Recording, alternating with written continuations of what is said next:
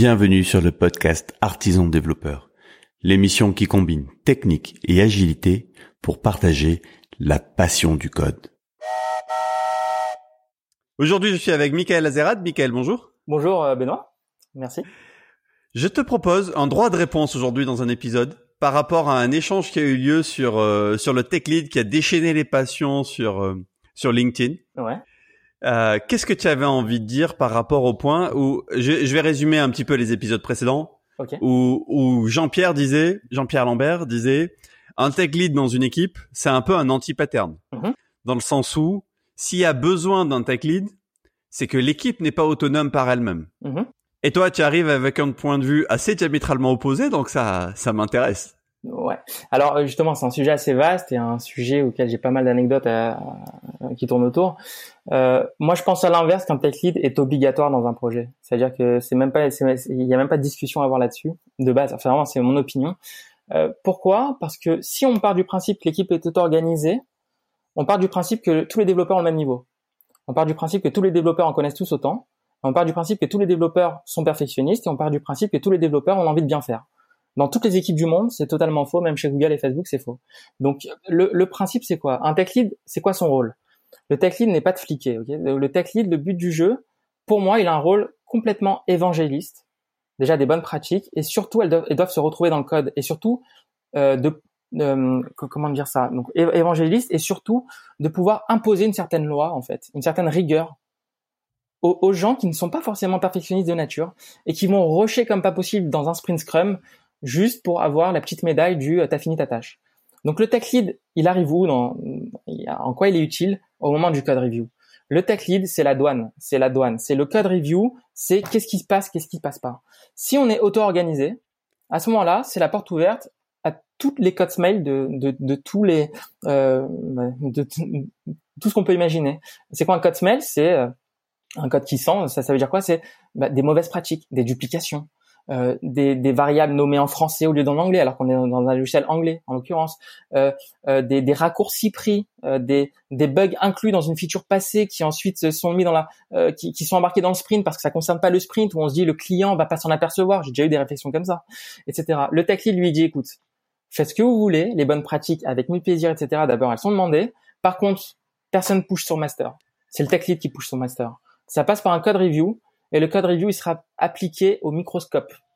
Et, là, il faut que tout le monde soit conscient que s'il y a la moindre erreur au code review, faut refaire la feature ou faut l'arranger en tout cas, etc.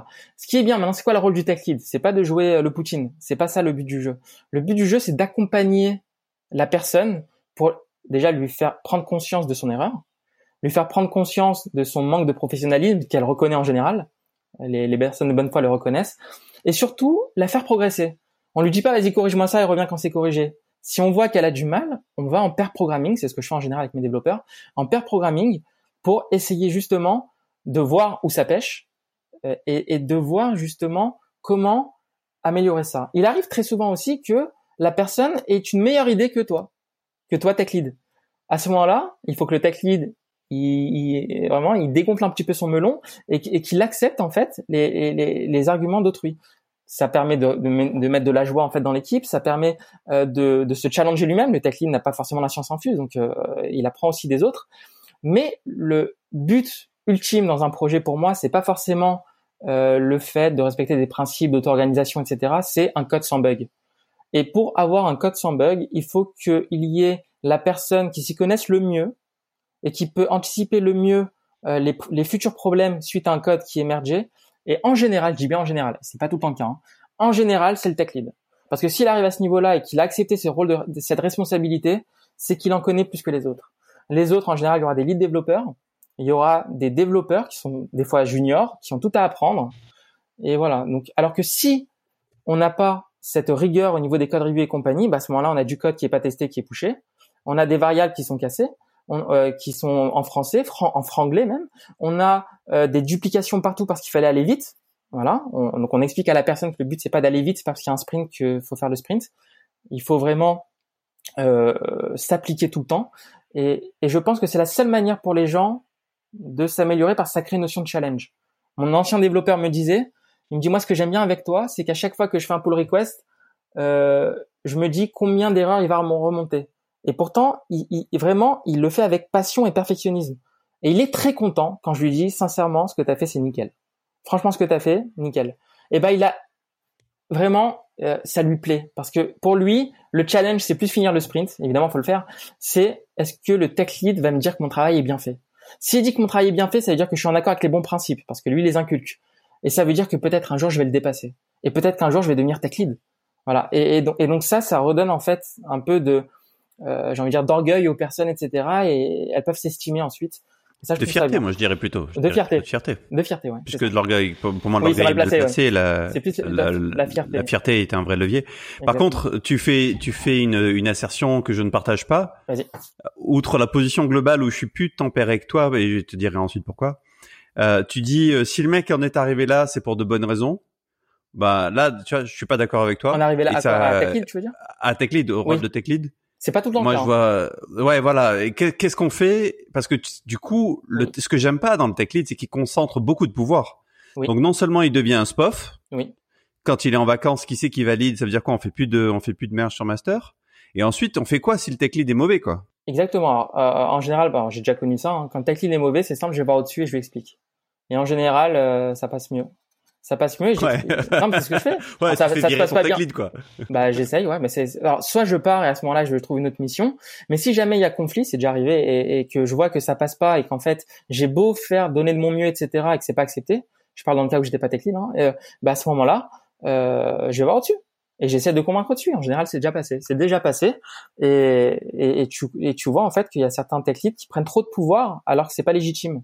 Moi, je suis pas contre un tech lead qui prend trop de pouvoir, du moment qu'il sait partager, qu'il sait déléguer, qu'il sait faire plein de trucs. Mais euh, je suis contre ceux qui prennent du pouvoir sans connaître et sans, sans savoir programmer. Ça, pour moi, euh, j'appelle ça du char un charlatan, quoi. Voilà. Là, à ce moment-là. Comment il fait le tech lead pour prendre des vacances alors? Euh, Comment il fait le tech lead pour prendre des vacances?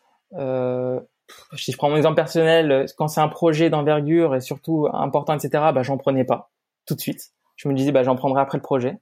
Euh, soit j'en prends comme tout le monde, ça sera pendant les vacances de Noël, des trucs comme ça où tu sais qu'il n'y a pas beaucoup de trucs. Soit tu désignes une personne, c'est ce que j'ai fait en général, une personne en qui tu as vraiment confiance, qui qui est en fait un peu ton double, c'est-à-dire qui a un peu le ce perfectionnisme, qui a envie de bien faire qui a envie de, de satisfaire le client, c'est quand même le plus important le client dans l'histoire.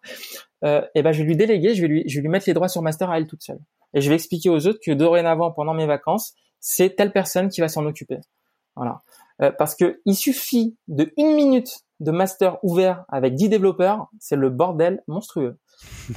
J'ai déjà vécu. C'est un peu comme euh, le Nutella, euh, ce qu'on a vu dans les centres commerciaux, c'est la même chose. T'as tout le monde qui va dire moi je push, moi je push, et pire que ça, les gens vont se dire je vais être le premier à pusher. Pourquoi? Comme ça c'est pas qui s'occupe du merge. Comme ça c'est l'autre qui s'occupe du merge. Je mets ma merde avant les autres et au moins je suis tranquille.